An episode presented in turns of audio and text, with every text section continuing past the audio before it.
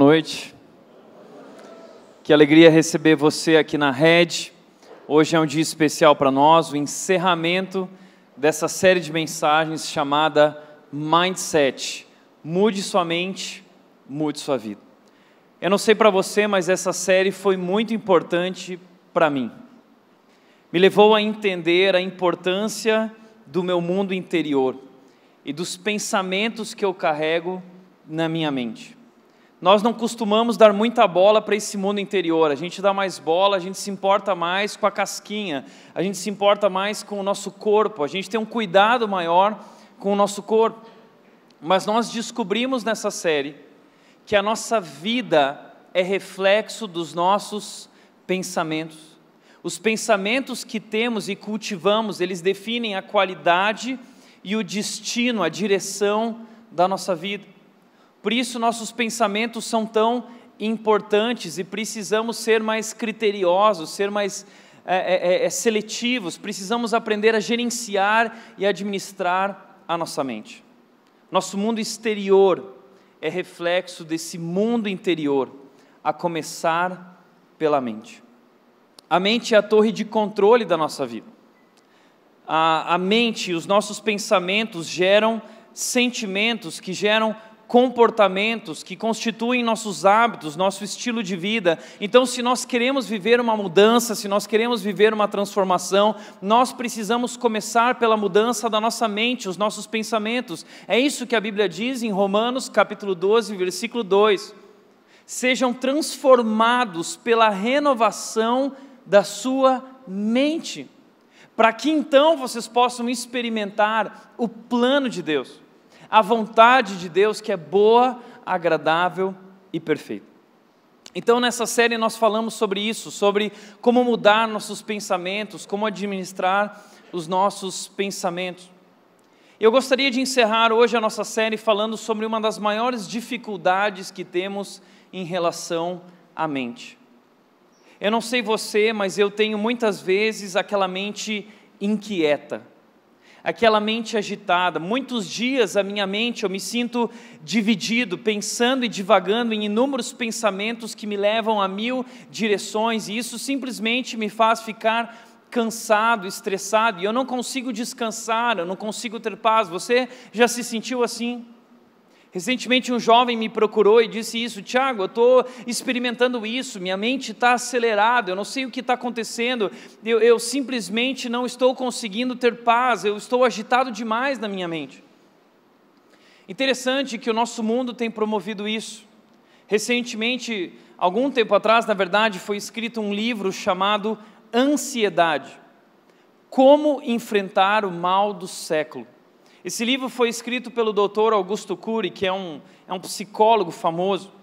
E ele define nesse livro essa questão, dizendo que nós estamos trabalhando a nossa mente de uma maneira que jamais deveria ser trabalhada.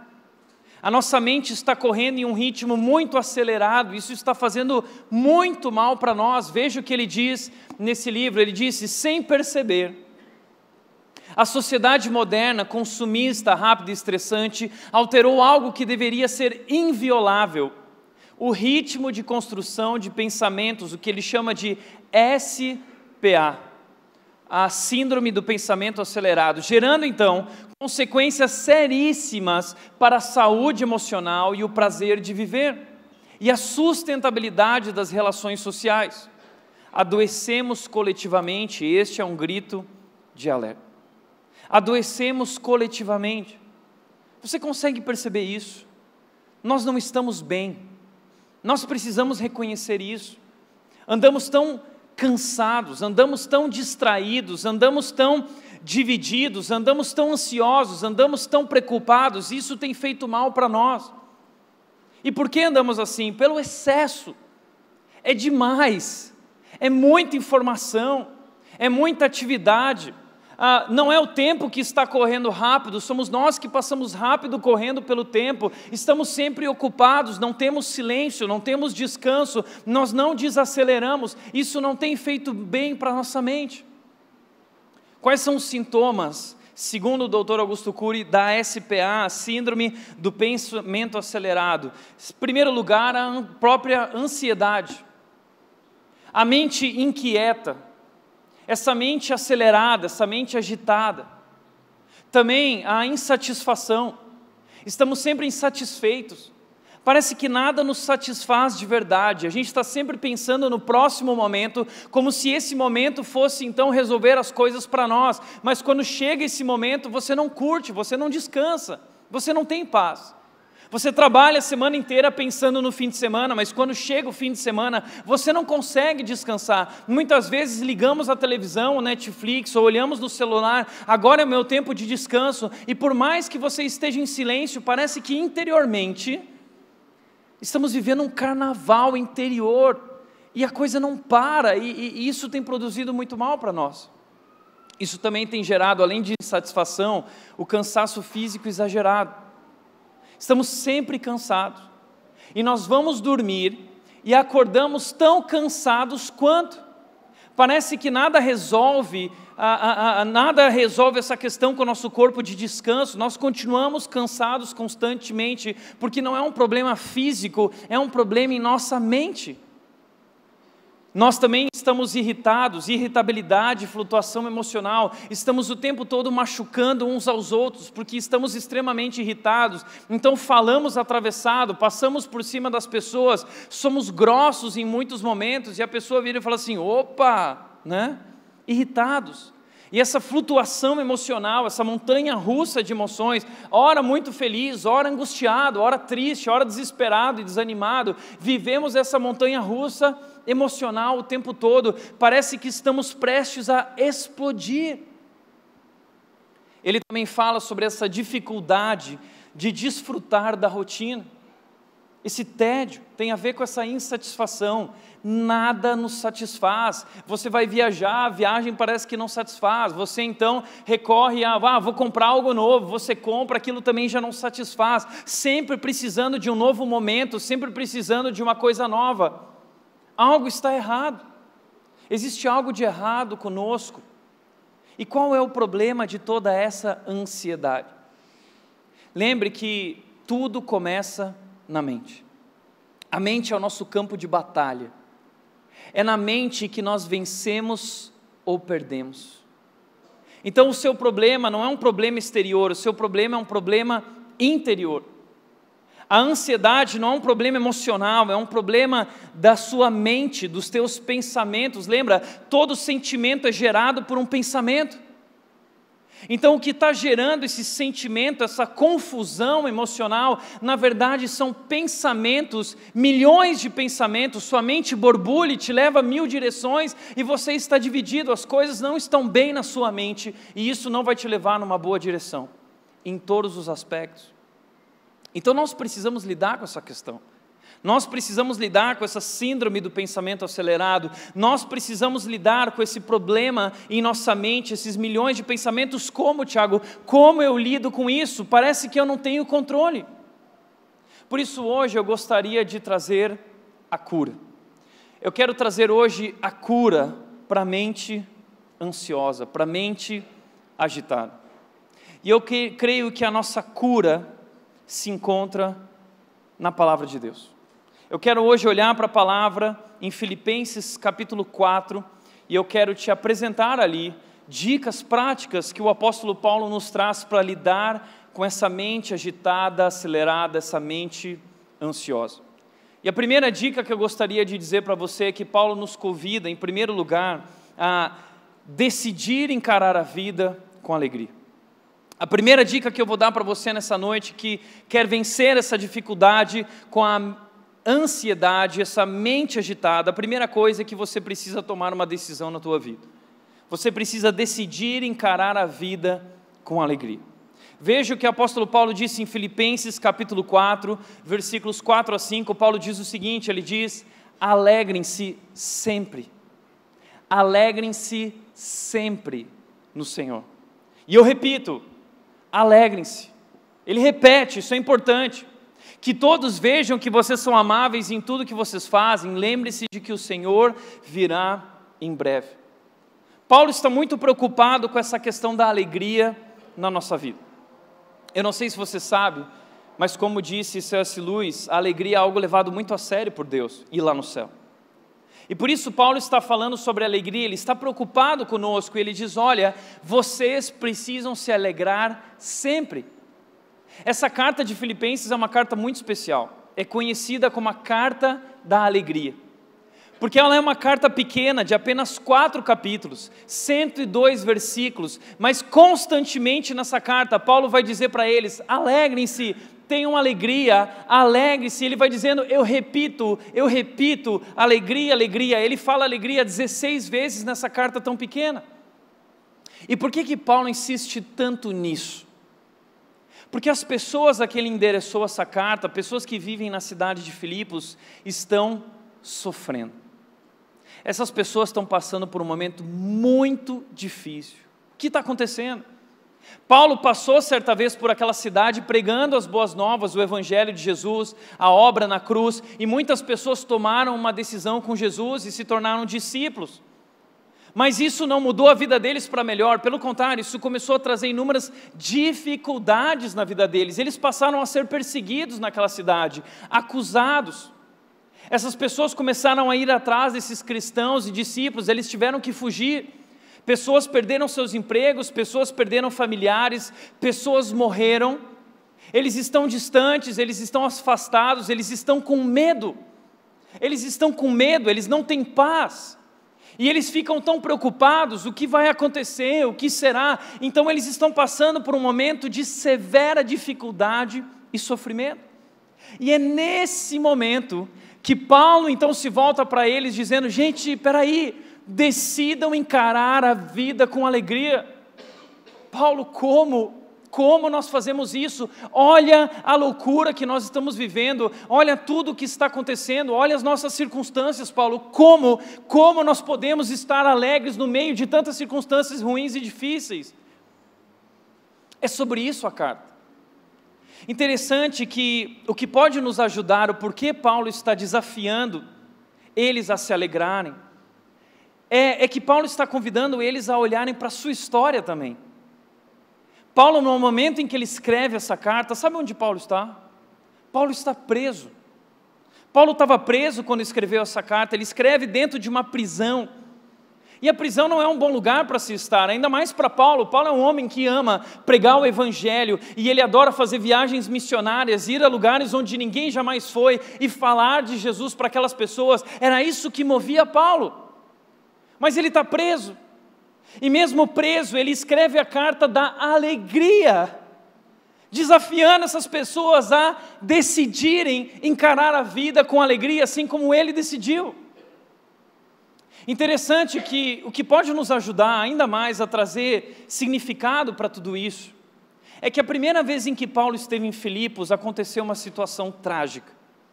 Paulo foi pregar lá e diz que muitas pessoas aceitaram Jesus. Havia uma mulher chamada Lídia lá, ela liderou um movimento de mulheres lá, e existia também uma mulher que ela estava possessa por espíritos e ela predizia o futuro. E, e, os homens comerciantes lucravam com aquela mulher porque todo mundo queria saber o futuro. Então eles procuravam aquela mulher e pagavam dinheiro e eles ganhavam muito dinheiro com isso. Acontece que essa mulher começou a seguir Paulo e Silas que chegaram naquela cidade e Paulo ficou extremamente irritado e foi lá expulsou o espírito dessa mulher. Ela foi curada e os homens perderam sua fonte de lucro. Eles ficaram extremamente irritados com Paulo, reuniram as autoridades e falaram: Olha, esse pessoal está causando um alvoroço aqui, muito problema para nós, nós precisamos acabar com eles. Então eles se reuniram, prenderam Paulo e Silas e açoitaram. A Bíblia diz em Atos capítulo 16, você vai ver essa história.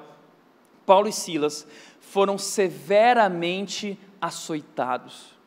Imagina isso severamente chicoteados, como escalpo de pele. Imagina aquela pele, aquelas chicotadas retirando a pele do seu corpo. Imagina a dor que Paulo e Silas sentiram, a pele exposta, muito sangramento, muita dor. Depois disso, eles foram colocados na prisão e seus pés foram presos no tornozelo em troncos. E ali eles estavam, naquela prisão fria, sem roupa, passando por aquele momento de muita dificuldade. Mas olha que interessante, o capítulo 16 de Atos, uh, o versículo 25 diz para nós o seguinte: que Paulo nessa situação, por volta da meia-noite, ele e Silas oravam e cantavam hinos a Deus, e os outros presos o ouviam. Imagina isso. Paulo está passando por algo que ninguém aqui passou um momento muito difícil, um momento muito complicado. Ele não sabe o que vai acontecer, ele não sabe se vai ser morto, ele não tem uma perspectiva à frente, mas sabe o que Paulo está fazendo? Paulo está louvando. Paulo está agradecendo a Deus, Paulo está lá cantando, em teus braços, ele está cantando e se alegrando em Deus. De onde vem essa alegria de Paulo? De onde vem essa alegria inabalável de Paulo, esse segredo? Veja só, essa não foi a única situação na vida de Paulo. Paulo viveu muito, mas muito mais do que isso. Veja algumas situações e circunstâncias de Paulo. Paulo foi perseguido em Damasco. Paulo foi rejeitado em Jerusalém. Paulo ele foi abandonado em, em Troade, em Tarso. Paulo ele foi acusado é, em Troade, Paulo foi apedrejado em Listra, apedrejado. As pessoas se reuniram ao redor dele e começaram a atacar pedras. Imagina a dor de tudo isso. Em todos os lugares onde ele ia, ele causava alvoroço, ele era odiado, ele era preso. Ele foi açoitado em Filipos, ele foi preso três vezes, três vezes preso. Ele sofreu um naufrágio a caminho de Roma. De repente, o, o, comandante daquela embarcação perdeu o rumo, eles ficaram perdidos, eles tiveram que jogar comida fora, passaram por muita fome. E quando chegaram ao local onde o barco se despedaçou, eles chegaram numa ilha chamada Malta. E quando chegaram nessa ilha chamada Malta, Paulo foi picado por uma cobra extremamente venenosa que matava quem ela picava. Aí as pessoas olharam para Paulo e falaram assim: esse homem foi amaldiçoado pelos deuses, porque ele acabou de, de passar por um naufrágio. Então agora uma cobra vem picar ele, então os deuses não querem que ele esteja vivo. Mas aí sabe o que aconteceu? Paulo sobreviveu, aí os homens mudaram de opinião. Eles falaram assim: não, ele não é amaldiçoado, ele é abençoado. Então, olha tudo que Paulo está passando. Sabe como Paulo morreu? Ele morreu depois disso, na sua última prisão em Roma. Ele foi decapitado. E sabe qual é a postura? Sabe qual é a palavra de Paulo diante de tudo isso? Nós encontramos a palavra dele, o posicionamento dele diante de tudo isso em Filipenses, capítulo 1, versículo 12, Paulo diz: "Quero que saibam, irmãos, que tudo, tudo que me aconteceu tem ajudado a propagar as boas novas." Uau! De onde vem isso? De onde vem essa alegria? Como Paulo pode viver assim? Sabe como? Porque Paulo descobriu que a felicidade não depende das circunstâncias. A felicidade é uma decisão interior, a alegria é uma decisão interior. Esse é o nosso problema. Nós vivemos em um mundo que busca essa felicidade. A felicidade é o combustível que move o ser humano.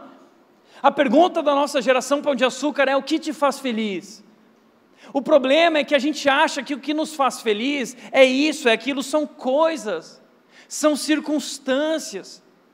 Mas a verdade é que nada disso pode te fazer, não existe nada nesse mundo que pode te fazer feliz de verdade, e depender das circunstâncias também não vale a pena, porque tudo isso é muito volátil, inconstante. Então Paulo descobriu o segredo. A vida cristã não foi, nós não fomos chamados para viver apoiado nas circunstâncias. A vida cristã não é um chamado para viver esse mar de rosas, que tudo vai dar muito certo, que tudo vai dar bem, que o Senhor vai nos abençoar. Sim, Deus nos abençoa, mas isso não significa que não vamos sofrer. Deus nos chamou para viver além das circunstâncias. Deus nos chamou para viver acima das circunstâncias, custe o que custar. Então Paulo decidiu encarar a vida com alegria, porque ele entende que através de tudo isso Deus está agindo na vida dele, não só na vida dele, mas ao redor dele, nas pessoas. Deus está usando isso para que ele leve o evangelho, para que ele leve as boas novas. Ele entendeu que as coisas podem fugir do controle dele, mas elas continuam rigorosamente sob o controle de Deus. Ele entendeu que Deus tem um plano, ele entendeu que Deus tem um propósito, e quando ele está na prisão, sabe o que ele faz? Ele prega para os soldados. E diz que toda a guarda se converteu. Então ele prega onde ele está, ele usa aquele local de sofrimento como um palco para pregar o Evangelho. Ele usa as dificuldades e circunstâncias que ele está vivendo como um palco da manifestação do poder de Deus, da manifestação do amor de Deus. Você já entendeu isso? Que através de tudo que está acontecendo na sua vida, Deus está te usando como um difusor da sua graça incomparável, como um palco da manifestação do seu poder. Deus está nos usando, por isso, Tiago, capítulo 1, versículos 2, diz o seguinte: tem um motivo, por motivo de alegria de grande alegria o fato de passarem por muitas provações. Porque quando vocês estão sendo provados, vocês estão sendo desafiados. E ao serem desafiados e perseverarem, vocês estão amadurecendo. Então o que Tiago está dizendo é: sorria, você está sendo provado. Sorria, a dor é sua amiga. Deus está usando a sua dor para formar Cristo em você. Deus está usando as tuas circunstâncias para que as pessoas olhem para você e vejam essa alegria inabalável, essa alegria que excede todo entendimento, e isso se torna então um testemunho para que outras pessoas possam vir conhecer a Cristo. Você entende isso? Alegria é uma decisão interior, então Paulo diz: alegrem-se sempre. E ele diz: alegrem-se sempre no Senhor, Ele é a nossa alegria. Você não precisa depender das circunstâncias, a nossa alegria está nele. E Paulo continua dizendo: que todos vejam então, olha, é, nós somos um palco, estamos sofrendo. Enquanto sofremos, ele diz que todos vejam que vocês são amáveis em tudo que fazem, lembre-se que perto está o Senhor. Então, Paulo está nos dando uma dica de felicidade aqui. Ele diz o seguinte: pessoas felizes têm os olhos voltados para fora. Não fique olhando para as suas circunstâncias e sofrimentos e reclamando, dizendo, ó céus, ó vida, mas ele está dizendo, olhe para fora de si. Deus quer usar você na vida das pessoas e Jesus Cristo está voltando. Então não coloca teus olhos aqui, coloca ali. Por isso, quatro dicas que eu quero dar para você. Primeiro, e tira o foco de si mesmo. O problema é que você não está feliz é porque tudo é eu, eu, eu, eu. Deixa eu te falar uma coisa: a vida não é sobre você, a vida é sobre Ele, Jesus Cristo, nosso Senhor e Salvador. Então, Paulo tirou o foco de si, Paulo colocou o seu foco em Jesus. E tudo que acontece na vida dele é um motivo para ele pregar o Evangelho. Ele usa tudo isso, onde ele está, ele prega, ele fala desse amor maravilhoso, dessa alegria maravilhosa que ele tem no Senhor. Isso é contagiante. Terceiro, trate as pessoas com amor que enquanto você está sofrendo, você use tudo isso como um palco para manifestar esse amor de Deus na vida das pessoas. E por último, olhe mais adiante. Não olhe no aqui e agora, olhe para o ali e além. Há um futuro garantido para nós. Paulo disse em Filipenses capítulo 1, versículo 6, ele disse: Aquele que começou a boa obra vai completá-la até o dia de Cristo Jesus. Então não olhe para os teus sofrimentos momentâneos, olhe para essa certeza duradoura, eterna que nos aguarda, esse futuro preparado por Deus para nós. Uau! Que Deus! Decida encarar a vida com alegria. Nós temos muitos motivos para nos alegrar no Senhor. Lembre-se, nós começamos a série falando sobre isso. Lembre-se diariamente o que Jesus fez na cruz por você. Ele derramou sobre nós o seu amor maravilhoso, o seu poder. Nós temos tudo o que nós precisamos para viver. Mas talvez você diz, Tiago, eu não consigo.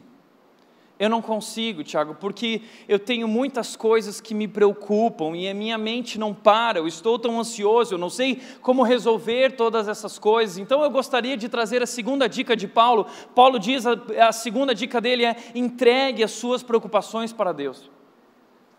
Entregue as preocupações para Deus. Ele diz em Filipenses capítulo 4, versículo 6: Não vivam preocupados com coisa alguma. Em vez disso, Orem a Deus pedindo aquilo de que precisam, agradecendo-lhe por tudo que ele já fez. Não vivam preocupados com coisa alguma.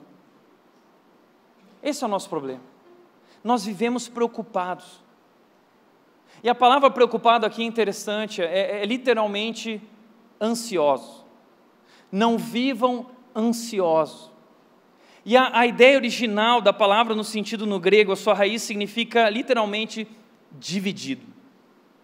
Dividido. Não fiquem divididos por coisa alguma. Eu acho que essa palavra define muito bem ah, o, que a, o que a ansiedade causa em nós. A ansiedade nos faz ficar divididos. Nós chegamos do trabalho em casa, mas parece que estamos em casa, mas o nosso mundo interior está em outro lugar, estamos divididos, metade em casa, metade no trabalho. A esposa, o cônjuge vem falar com você, ele fala, fala, você não consegue prestar atenção e realmente estar ali, porque a tua mente divaga, você está caminhando em mil direções, a sua mente está borbulhando. Isso mostra muito bem o que tem acontecido conosco quando nós vamos dormir, quando nós estamos assistindo um filme, nós estamos ali vendo tudo aquilo, ouvindo tudo aquilo, mas interiormente estamos em outro lugar, divididos em mil direções. E são muitos os motivos, as razões da nossa preocupação. Motivos financeiros. Ah, você perdeu um emprego, ou você tem medo de perder o emprego. Você não sabe como vai pagar as contas mês que vem, você não sabe como vai pagar a escola dos filhos no ano que vem, você não sabe como o teu casamento vai sair dessa, ou você não está casado, você quer encontrar alguém, você não sabe quem é, você não encontra. Tudo para nós é um motivo de ansiedade, de preocupação. Você está chegando na terceira idade, está envelhecendo, você fica preocupado, você já chegou na velhice, fica preocupado. Tudo nos preocupa. Mas a verdade é que nada deveria nos preocupar, nenhum motivo é verdadeiramente razoável para nos levar a uma verdadeira, uma verdadeira preocupação. Veja só, a nossa vida se tornou tão fácil. Antigamente era tão difícil viver, mas hoje é tão fácil viver. As coisas mais básicas, nós temos tudo, tudo que nós precisamos. Nós chegamos em casa, apertamos um botão, a luz liga. A gente vai para a pia, a gente vira, a água sai. Você vai para o fogão, em dois cliques o fogão está aceso. Você vai na geladeira, você abre a geladeira, a comida está fresquinha lá dentro, uma quantidade infinita de comida e do que você precisar. Se está muito calor, como está, você liga o ar-condicionado e você fica numa boa. O carro está ali na garagem. Você pode viajar para o lugar que você quiser através de avião e chegar lá rapidamente. Nós temos a televisão e o mundo dentro da televisão. Nós temos o computador, nós temos o celular e, e, acesso a todas as informações eh, que nós precisamos. Nós podemos pedir comida pelo celular com apenas alguns cliques. Nós temos tudo, tudo. E por que estamos tão preocupados? Jesus Cristo disse em Mateus 6, 25 em diante, ele disse: Não se preocupem com nada. Ele disse isso três vezes, é a mesma palavra que, que Paulo usa aqui: Não se preocupem com nada, nem com o que comer, nem com o que vestir, porque eu estou cuidando da vida de vocês. Eu sou o pai de vocês e o pai de vocês conhece as preocupações e necessidades de vocês. Nós temos um armário cheio de roupa, mas continuamos preocupados com o que vamos vestir amanhã.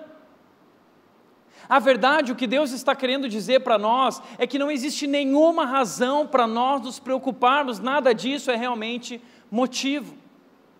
Nada disso. O que Deus está dizendo são duas palavras: nada ou não importa. A sua preocupação não importa, não é algo realmente importante.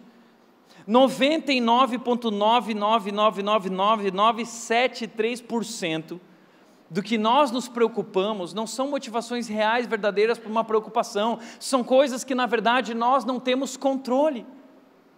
Mas nós costumamos cometer esse erro de querer controlar aquilo que não temos controle. E as coisas que nós podemos controlar e mudar, nós não decidimos, nós não fazemos aquilo que está em nossas mãos. Então o que a Bíblia diz é pare de se preocupar. A preocupação não pode mudar nada na sua vida. Deus está cuidando da gente, Deus conhece cada fio de cabelo na sua cabeça. Deus conhece a necessidade dos pássaros e os alimenta. Os pássaros também, os lírios do campo. O texto diz, Jesus diz: "Olhe, Olhe para o pássaro, olhe para as flores, veja o meu cuidado sobre a vida delas, como eu não cuidarei de vocês que são meus filhos. Vocês são muito mais importantes e especiais para mim que aquele pardal ou que aquela flor. Então não se preocupem. Não se preocupem com nada, com coisa alguma, não há motivo. Ao invés disso, ao invés disso, ao invés de nos preocuparmos, a nossa resposta deveria ser orar a Deus. Esse deveria ser o caminho para se livrar das nossas preocupações. Ele diz: orem a Deus pedindo aquilo de que precisam e agradecendo-lhe por tudo que ele já fez. O problema é que a oração é o nosso último recurso. Nós tentamos de tudo, nós vamos em mil direções, nós nos preocupando, preocupamos, e quando não restam mais opções para nós, aí a gente chega em Deus. E se chega. Mas o que Jesus está dizendo, o que Paulo está dizendo aqui, é que a oração deveria estar em primeiro lugar. Antes de se preocupar, apresentem os seus pedidos a Deus. Mas nós não oramos. Por que nós não oramos? A oração não faz parte da nossa vida. Por quê? Primeiro lugar, não faz parte porque nós não acreditamos de fato na oração. Primeiro, a gente duvida. A gente duvida desse negócio, às vezes, será que Deus realmente vai me ouvir? Será que Deus realmente, mesmo que Ele ouça, será que Ele se importa de fato com a minha vida? Porque existem tantas coisas grandes como aquilo que aconteceu em Brumadinho, talvez Deus está ocupado lá, o que é a minha vida comparado a tudo isso, e nós duvidamos de Deus e muitas vezes não oramos porque nós não conhecemos o nosso Pai. E tudo que Ele está dizendo é: ore, converse comigo, apresente os teus pedidos. Deus responde orações. Entenda uma coisa e guarde isso: Deus responde orações. A Bíblia diz o seguinte: vocês não têm porque vocês não pedem. Vocês não têm porque vocês não pedem. A rede, eu vejo isso, a rede é resposta de oração. Hoje de manhã, uma pessoa esteve aqui que me conheceu há muitos anos atrás, eh, quando eu morava em Vinhedo e era pastor lá, e ela disse: Tiago, uau, o que é isso? Era o seu sonho. Deus responde orações. Hoje, quando eu olho para o meu casamento com a Nath, é, é uma resposta de oração. Eu orei por isso, eu orei por essa mulher tão especial que Deus colocou na minha vida. A minha mãe orou, eu tenho, eu tenho as orações da minha mãe escritas. E, e se você pegar as orações, você tem convicção. Só falta o nome da Nath ali, porque, porque Deus responde às nossas orações. A Bíblia nos diz que Deus responde sim não e espere. Nós gostamos do sim e queremos o sim, mas muitas vezes Deus responde com um não. E entenda, o não é tão bom quanto o sim, sabe por quê? Porque por trás de cada não de Deus existe algo melhor separado por Ele, um sim reservado por Ele. Então o não, na verdade, não é apenas um não, mas é um não porque Deus reservou algo melhor para você. Aprenda a olhar por não como uma bênção, como proteção, como livramento. Deus está cuidando de você. Aprenda a esperar. A Bíblia diz: vocês não têm porque vocês não pedem. Então comece a apresentar a Deus os teus pedidos, mas cuidado, porque a Bíblia também diz: vocês não têm porque quando vocês pedem também, vocês pedem às vezes com a motivação errada, para gastar em seus prazeres, vocês são egoístas. Então, por exemplo, quando eu fui casar, muitos, há, há cerca de quatro anos e meio atrás, ah, eu e a Nath estávamos preparando o casamento e o local onde nós íamos casar ah, era um local que não tinha uma área coberta. E a Nath ficou muito preocupada, e claro, eu também. E a Nath disse: amor, vamos orar porque não pode chover. Se chover, não vai ter casamento. Aí eu virei para ela e disse assim: amor, desculpa, mas eu não vou orar. Eu não vou orar. Mas como assim? Você não vai orar? Por quê? Porque naquele exato momento, o Brasil estava passando por uma das maiores crises hídricas da história. A nossa região estava sofrendo e tu não tinha mais água. As pessoas estavam pagando muito caro para trazer caminhão-pipa com água para encher os reservatórios. Indaiatuba estava racionando a água em diversos horários. Estávamos prestes a uma, uma grande crise no nosso país. As pessoas se reunindo para orar, as igrejas se reunindo para orar, pedindo chuva, chuva, chuva né? Faz chover, que todo mundo se reuniu cantando faz chover. E aí eu ia orar pedindo assim, Deus, não faz chover porque eu vou casar. Você entendeu? É claro que eu não queria que chovia, mas eu não precisei nem orar, Deus cuidou disso e graças a Deus não choveu. Mas o problema é que o nosso olhar está sempre na, no nosso umbigo. Nós somos o centro das nossas orações, tudo é eu, eu, eu, eu. Uma vez eu lembro, eu era pastor de jovens em Vinhedo, nós preparamos um grande evento. E nós trouxemos nossos amigos que não eram cristãos, reuni um monte de jovens lá, preparamos tudo e eu vim pregar o evangelho para aquela galera. E quando eu comecei a pregar, veio uma chuva daquelas gigante. E o teto era aquele teto de zinco que faz muito barulho quando chove, a chuva veio forte e o barulho ficou muito forte, era impossível ouvir o que eu dizia. Nesse momento, toda aquela galera ficou desanimada. Ah, e agora, veja só, eh, o inimigo, o inimigo. E a galera, a galera da intercessão se reuniu, a galera da intercessão foi lá para a sala e começaram a orar a Deus, porque o inimigo está impedindo a tua obra. Mande que o inimigo pare com essa chuva, não sei o que. E terminou a programação. A galera veio comigo, Tiago, você viu? Cara, a gente preparou tudo, um grande momento, como o inimigo é. É, né? O inimigo, tudo na nossa vida, a culpa, o diabo tem costas largas, né? É o inimigo, né? Aí de repente chegou uma pessoa e virou e falou assim: Ô, oh, vocês viram o que aconteceu? Não, o que aconteceu? Cara, sabe esse calor? É, a mata aqui atrás pegou fogo, incendiou a mata inteira, queimou tudo. E o fogo estava tão alto que ele estava se aproximando das casas e dos prédios que havia lá no final. E exatamente na hora que estava chegando, os bombeiros não estavam dando conta, veio essa chuva gigante e acabou com o incêndio. Bom, então não foi o inimigo, foi o nosso amigo, né? Foi Deus. Foi Deus. Opa. Você está vendo como o nosso olhar é sempre nas nossas coisas, eu, nós estamos no centro. Esse é o nosso problema. Então aprenda a pedir, compreendendo e com gratidão, como diz o texto, agradecendo-lhe, com essa gratidão de saber: peraí, é, Deus está cuidando, Deus é bom, Deus já me deu muita coisa, eu confio nesse Deus.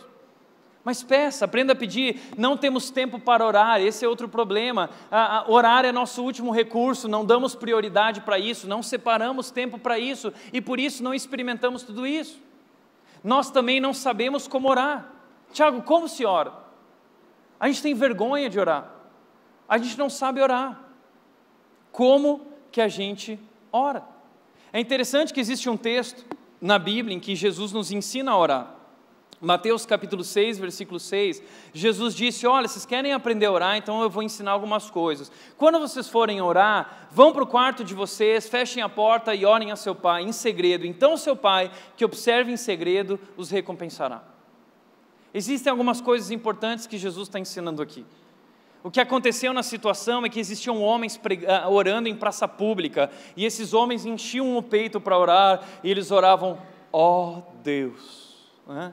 E essa oração deles não era uma oração, na verdade, a Deus, era uma oração para chamar a atenção das pessoas, para que todo mundo olhasse e falasse assim: Uau, né, que espiritual. Nosso meio cristão gospel é assim, você já percebeu? Às vezes a gente vai orar, a, a, gente fica preocupado com os outros. Na verdade, a gente não, não se concentra em Deus, a gente fica preocupado com o que os outros vão pensar. Então a gente fica ou com vergonha de orar e não quer orar, porque a gente está com essa preocupação boba dos outros e não concentrado em Deus. Ah, por outro lado, às vezes a gente se orgulha através da nossa oração. Eu vivi muito isso. Eu lembro quando eu era adolescente, eu estava na minha igreja, aquelas reuniões de oração, o pessoal num círculo, e aí o pessoal falava assim: olha, você ora por isso, ok, você ora por isso, ok. E aí ficava todo mundo naquela torcida, tomara que a oração seja silenciosa, né? Oração silenciosa, para não precisar orar, você ficava com medo. Mas eu não, porque eu era, sempre fui orgulhoso, falei assim, não, eu quero mostrar a minha espiritualidade e tal. E aí fala assim, Tiago, você ora por aquilo, oro. E aí começava a oração. Enquanto o primeiro começava a orar, eu já começava a planejar minha oração. Bom, como que eu vou orar? Eu vou começar com nosso Deus e Pai? Nosso Deus e Pai, eu te louvo e te agradeço. Nossa, vai, vai ficar top, vai, vai fluir essa oração, né? Eu te louvo e te agradeço porque sendo esse Deus que és, né? Tu te importas comigo também. E eu ficava imaginando isso, tal, e, e a pessoa falava, terminava a oração, eu não tinha prestado atenção, ela dizia amém, e eu amém, amém, né? E nós fazemos isso. E aí chega a nossa vez de orar, e a gente ora dessa forma, mas na verdade essa oração não passou do teto, porque não é uma oração a Deus. É sobre isso que Jesus está falando, que Ele está dizendo, é quando você orar, vá para o seu quarto, por quê? Porque Deus quer que você seja autêntico, Deus quer transparência, Deus quer que você seja você verdadeiramente, como você realmente é, e não querendo se aparecer para as outras pessoas, Ele quer que você fale com Ele e com mais ninguém. E qual é o lugar que nós somos mais é, é, verdadeiros do que quando estamos na nossa intimidade, no nosso quarto? O teu cônjuge te conhece como ninguém, tuas imperfeições. Quando você entra no quarto, você é quem você é e você não pode mais esconder isso. Quando você sai do quarto, você pode sair com maquiagem, mas quem te conhece no quarto conhece você como você é. Por isso Deus diz: vá para o seu quarto, porque é nesse lugar que Deus quer te conhecer, o verdadeiro você, o meu verdadeiro eu. Deus quer que eu seja transparente com todas as minhas falhas, imperfeições, fraquezas, debilidades. Segundo lugar, Jesus diz: além de ir para o seu quarto, feche a porta. É exclusividade, porque basta uma frestinha para eu me distrair. Nós somos muitos, nós temos essa facilidade de se dispersar. Somos facilmente dispersados, qualquer coisa, se passar alguma coisa na porta, opa, e aí está o nosso celular ali chamando. Então a ideia de Jesus é feche a porta, desligue o celular, desligue a televisão, desligue o computador, desligue tudo, para que realmente você possa se concentrar nisso com exclusividade, porque esse é um momento importante. Por isso o texto também diz o seguinte: ore a seu pai, e ore a seu pai. Isso significa intimidade. É um momento de muita intimidade com o Pai, é um momento de liberdade. Intimidade traz liberdade. E Deus quer que você tenha essa liberdade para conversar com Ele, essa leveza para participar desse momento. Às vezes eu vejo na televisão ah, essas orações ou rezas repetidas, e eu fico imaginando como Deus olha para tudo isso quando você vê a pessoa lá dizendo assim: Deus, abençoe 2019.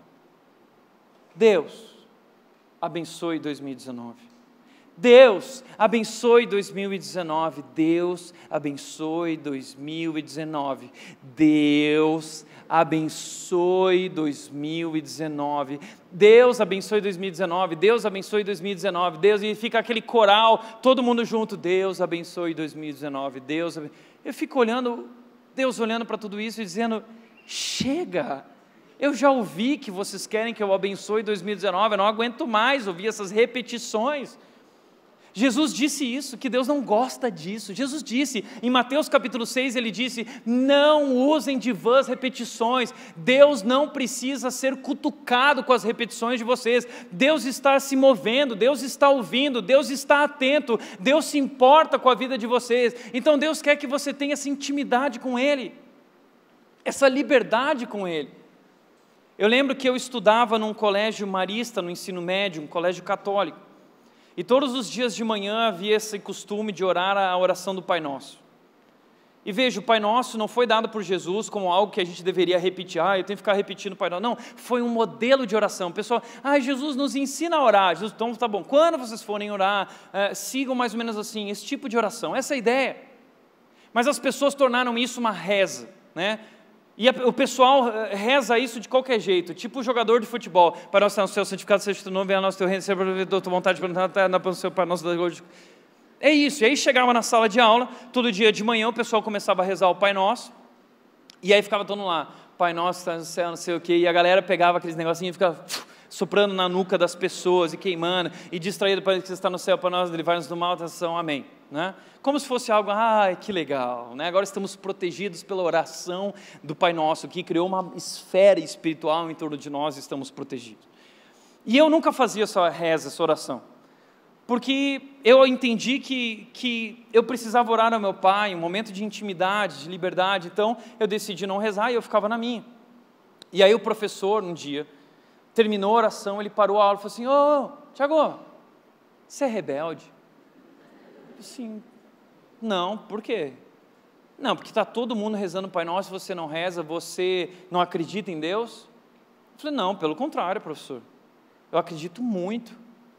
Não só acredito, como eu creio que Deus é meu Pai.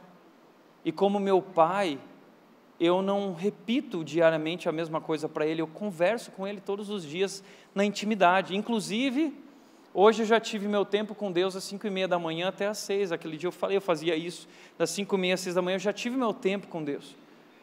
Enquanto vocês estão rezando, eu estava aqui conversando com Deus. E aí ficou aquele silêncio na sala, cri, cri, né?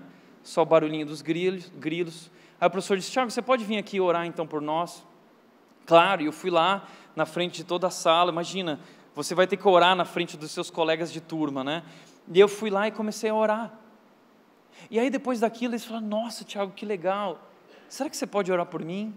Você pode orar por mim? Tal não sei o quê. E, e, e, todos os dias na aula daquele professor, o professor me chamava e a gente não rezava mais o Pai Nosso, a gente orava. Deus quer que você ore ao seu Pai com intimidade, com liberdade, que você converse com Ele. Sabe o que isso significa? Que não existe motivo insignificante para o Pai. Todos os motivos são importantes, todos os pedidos são importantes, tudo que o Pai quer é te ouvir, tudo que o Pai quer é estar com você na intimidade, no secreto. E aí o texto diz que o pai, então, que observa em segredo, os recompensará. Há uma recompensa. Você sabia disso? Há uma recompensa na oração. Qual é a recompensa? Ai, Deus vai mover o mundo, as circunstâncias, Ele vai abrir o mar vermelho. Não, sabe qual é a recompensa da oração? Paulo está falando sobre isso em Filipenses capítulo 4, no versículo 7, seguinte do 6. Ele diz qual é a recompensa. Ele diz: Então vocês experimentarão a paz de Deus, que excede todo o entendimento, e essa paz guardará o coração e a mente de vocês. Uau! Há uma recompensa na oração. Quando eu estou preocupado, quando eu estou ansioso, e então eu busco a Deus em oração, essa preocupação e ansiedade é trocada, é substituída pela paz de Deus, que excede todo entendimento. E isso me guarda, isso me guarda. É interessante que a palavra guarda aqui é, a palavra, é uma palavra militar, como se fosse um soldado que fica lá na frente do, do campo de batalha, no lugar onde ficam refugiados os soldados ali. Esse soldado está lá na, na guarita, vigiando. A palavra que guarda é essa palavra de que a paz fica na porta do nosso coração, a paz fica na porta da nossa mente, vigiando para que nada venha nos preocupar, porque Deus está controlando aquele lugar, estamos cheios da Sua paz. Paz de Deus é tão importante porque na Bíblia, a Bíblia fala muito sobre paz. A Bíblia, no Novo Testamento, fala muito sobre paz com Deus. Paz com Deus é diferente de paz de Deus. Paz com Deus significa que estávamos separados de Deus por causa do pecado, mas Ele enviou o Salvador, o seu Filho, Jesus morreu na cruz, e Sua obra na cruz nos justificou, nos salvou, e, e nós fomos novamente conectados a Deus, nós temos agora paz com Deus, somos filhos de Deus. E essa paz com Deus pode nos trazer também a paz de Deus. A paz de Deus não é esse estado, a paz de Deus não é esse estado espiritual da paz com Deus. A paz de Deus é um sentimento. Assim como a ansiedade se torna um sentimento, assim como a preocupação é um sentimento que me domina e me leva a essa inconstância emocional, essa montanha russa emocional, a paz de Deus é um sentimento divino, é um sentimento sobrenatural, é um sentimento que vem dos céus e que inunda a minha vida e que não me divide, que ele me completa, ele me preenche, ele me torna focado. A paz de Deus é uma experiência sobrenatural especial. Você já experimentou isso? Recentemente, no começo do ano, nós voltamos à atividade na igreja com toda a nossa equipe, reunimos todo mundo numa mesa. Toda terça de manhã nós reunimos o que foi, o que será, quais são, o que temos pela frente. E quando começamos a ver o crescimento da nossa igreja, tudo que está acontecendo que é tão bom e tão maravilhoso, começam a vir também os problemas e as dificuldades. E um começou a levantar: olha, tem isso, tem isso, tem isso, tem aquilo, tem aquilo. E foram abrindo caixinhas e caixinhas: olha, tem isso. Mas a gente não conseguia fechar as caixinhas. Coisas complicadas, coisas que demandam tempo, coisas que demandam uma série de coisas. Ah, e, e aquilo começou a me deixar dividido, ansioso e preocupado. Aquele dia eu passei agitado, trabalhando, trabalhando, trabalhando. E eu cheguei em casa assim, acelerado. E a Nath queria ter um tempo comigo e nós fomos assistir televisão juntos, curtir aquele momento, e eu não conseguia curtir. Eu estava dividido e eu virei para a Nath e falei assim: amor, eu não estou conseguindo prestar atenção no filme. Ah, o que está acontecendo? Bom, está acontecendo isso, está acontecendo aquilo, está acontecendo, é o futuro da rede, eu não sei isso, como vai acontecer, como vai ser. E, e a minha mente estava agitada. Eu não sei se você sabe, mas pastores também sofrem de ansiedade, tá?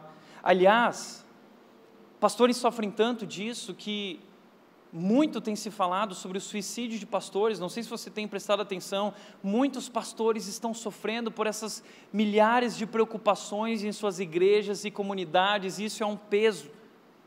Mas não se preocupa comigo, tá legal? Não é sobre isso que eu estou falando, ok? Mas eu estava com a mente acelerada, a mente inquieta, eu não conseguia descansar. E eu falei, amor, será que você pode orar por mim? E nós paramos. E a Nath começou a orar por mim. E no momento em que ela começou a orar por mim e colocar tudo isso diante de Deus, apresentar os pedidos a Deus, em um momento, eu fui tomado por um sentimento divino, sobrenatural, enviado dos céus. A paz de Deus tomou conta de mim. Uma experiência inexplicável, excede todo entendimento. E o meu coração e a minha mente ficaram em completa paz. E eu comecei a chorar e chorar.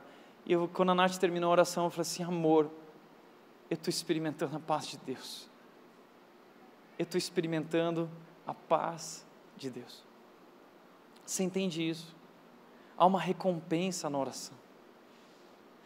Quando nós oramos, não é Deus quem muda, não são as circunstâncias que mudam, somos nós que mudamos. Nós não oramos para que Deus cuide da nossa vida, nós oramos para nos ver livres da ansiedade de achar que Ele não está cuidando, porque o problema não está lá, o problema está aqui, é o meu coração, é a minha preocupação que me leva em milhares de direções, mas Deus continua no controle.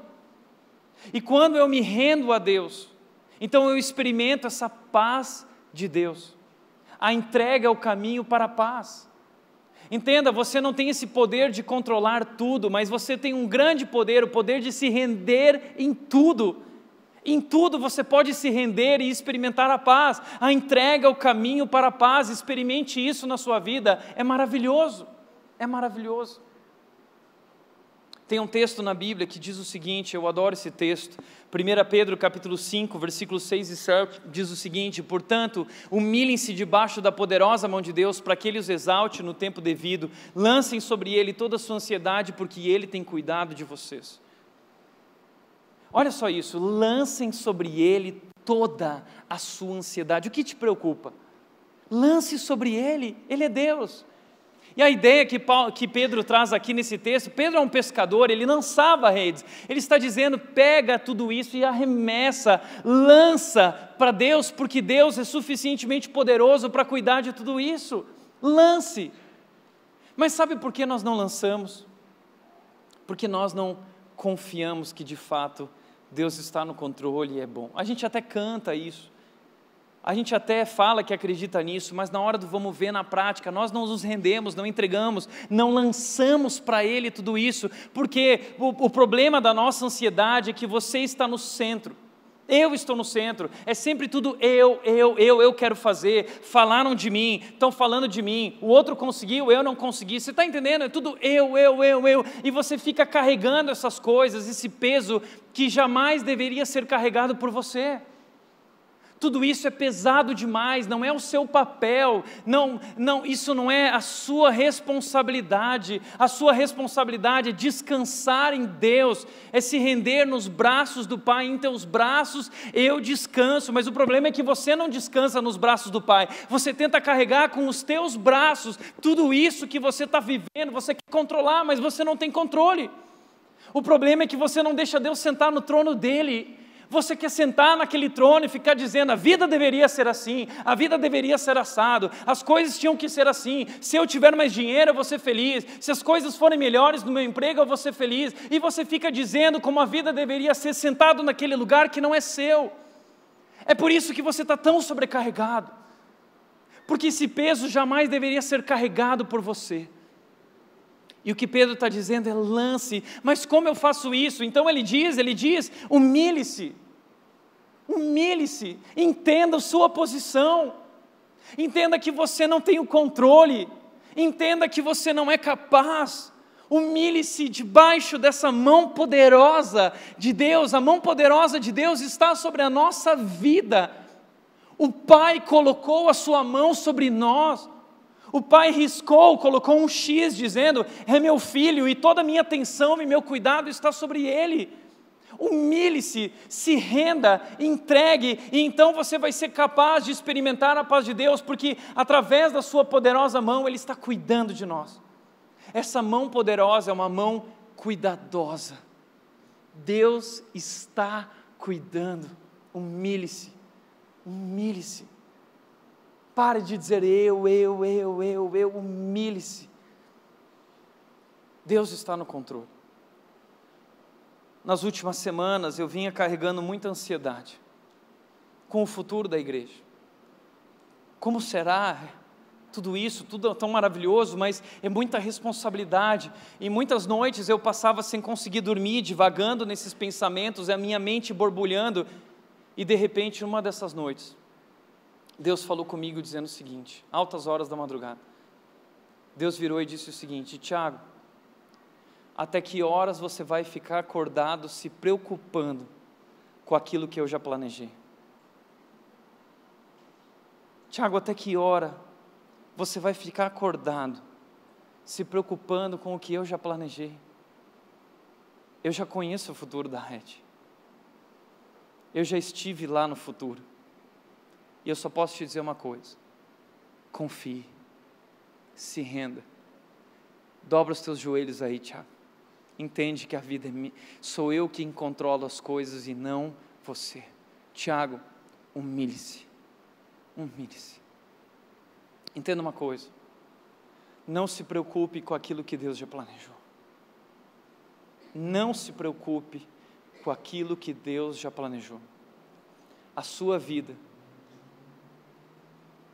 é responsabilidade do Pai. E o Pai te leva, o Pai cuida, o Pai te ama. Esse Pai é poderoso, esse Pai é cuidadoso. Humilhe-se. Por isso, em terceiro lugar, administre também os pensamentos. Quando vierem esses pensamentos, Filipenses capítulo 4, 8 diz que você deve não pensar eles, mas você deve se concentrar em outra coisa. Concentre-se em tudo que é verdadeiro, tudo que é nobre, tudo que é correto, tudo que é puro, tudo que é verdade, tudo que é amável, tudo que é admirável. Pense no que é excelente e digno de louvor. Não adianta a gente pedir a paz de Deus se a nossa mente está cheia. Nós pedimos, Deus, me dá a tua paz, mas Ele diz: eu não encontro lugar onde colocar a minha paz. Você está cheio. E temos enchido nossa vida e nossa mente de coisas vazias, temos enchido nossa mente de lixo, entra lixo e sai lixo e sente tudo isso errado, tudo fora de ordem, tudo bagunçado. Sabe por quê? Porque tudo acontece aqui. A mente é o nosso verdadeiro campo de batalha. É aqui que nós ganhamos ou perdemos. O que você anda vendo? O que você anda ouvindo? O que você, do que você tem se alimentado? Nós precisamos ser mais seletivos.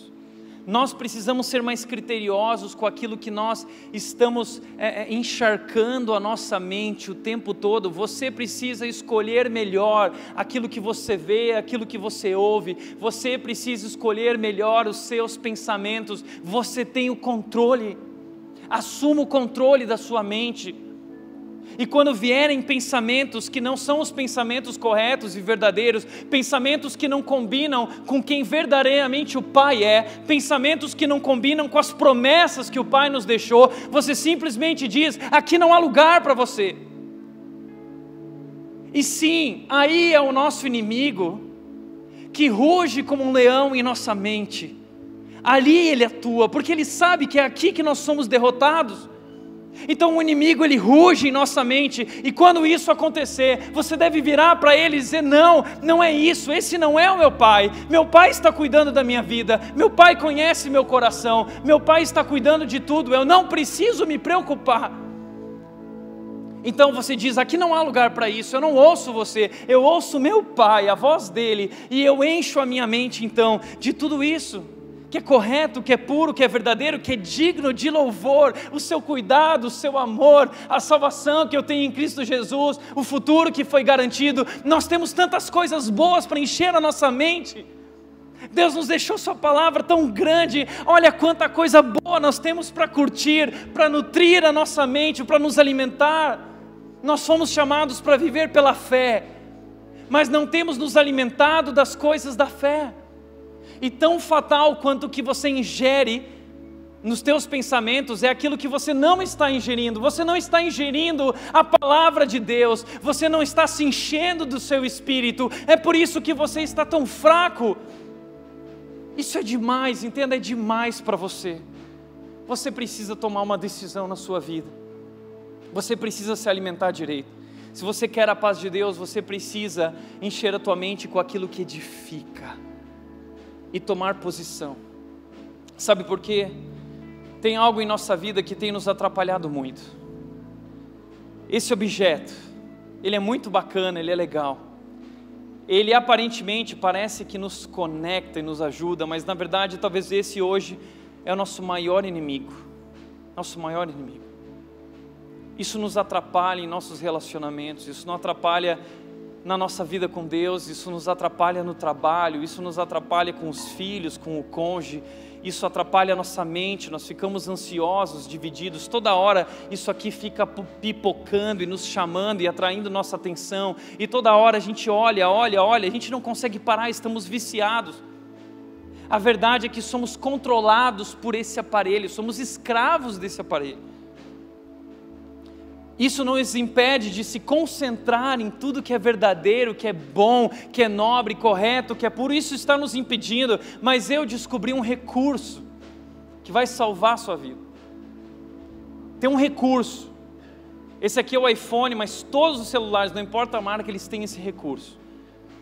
Nesse celular aqui é mais ou menos assim, ó. Tem um botão lateral aqui. Você simplesmente pressiona esse botão lateral, ok? E aí aqui diz assim: quer, quer desligar o aparelho, você desliza o seu aparelho e ele está desligado. Acabou. Não tem mais mente dividida. Você pode se concentrar naquilo que é realmente importante, naquilo que é realmente valoroso. Quem sabe você pode se posicionar fazendo isso.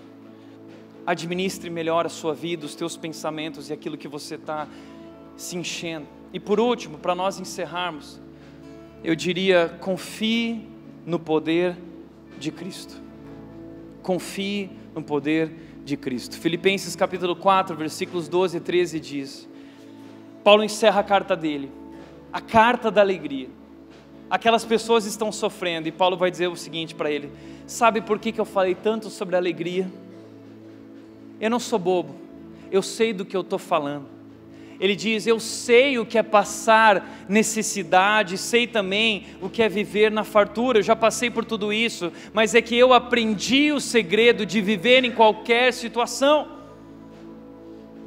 Eu aprendi o segredo de viver em qualquer situação seja com o estômago cheio ou com o estômago vazio, tendo muito ou tendo pouco, eu aprendi o segredo. Paulo, qual é o segredo? Qual é? Estamos em busca do segredo, seminários sendo formados em busca do segredo, cursos, coach, todos estão em busca do segredo. Qual é esse segredo, Paulo? Paulo vai dizer qual é o segredo. Ele diz: Todas as coisas eu posso por meio de Cristo, Ele me dá forças. O segredo não é a pílula, o segredo não é o seminário, o segredo não é a terapia. Tudo isso pode ser muito bacana, mas o segredo de Paulo é Cristo.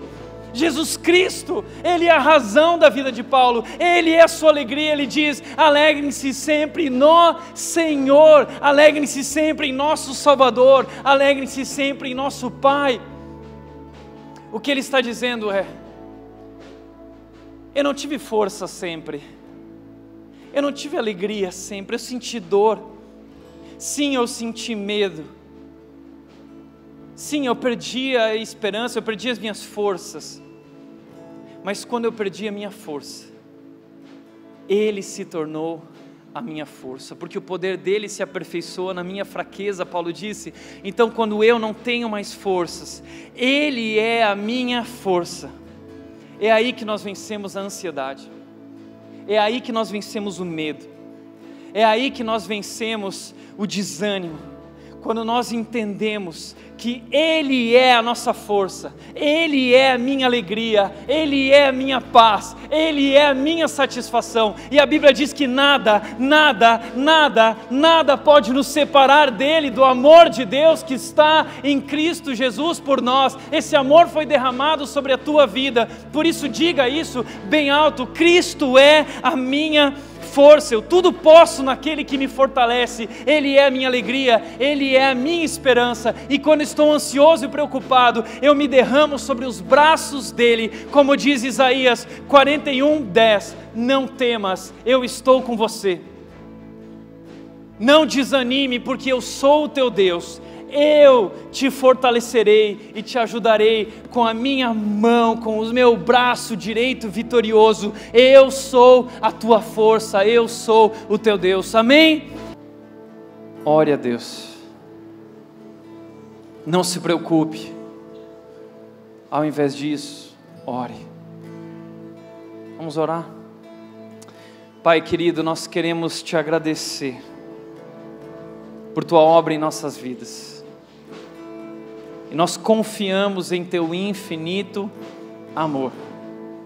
Compreendemos isso, Deus, que o Senhor está cuidando, que o Senhor está no controle, que os Teus pensamentos são mais altos, os Teus caminhos são mais altos. E nós nos rendemos, nós nos entregamos a Ti, Deus. Nós nos humilhamos debaixo da tua mão poderosa e lançamos sobre ti toda a nossa ansiedade, porque Tu tem cuidado de nós. E é em teus braços, Deus, que nós descansamos. É em tua mão poderosa que nós nos rendemos. Nos conduz, nos leva, Deus, nos enche de paz, nos enche de alegria. Assim nós oramos, Deus, nessa noite, em nome de Jesus. Em nome de Jesus. Amém.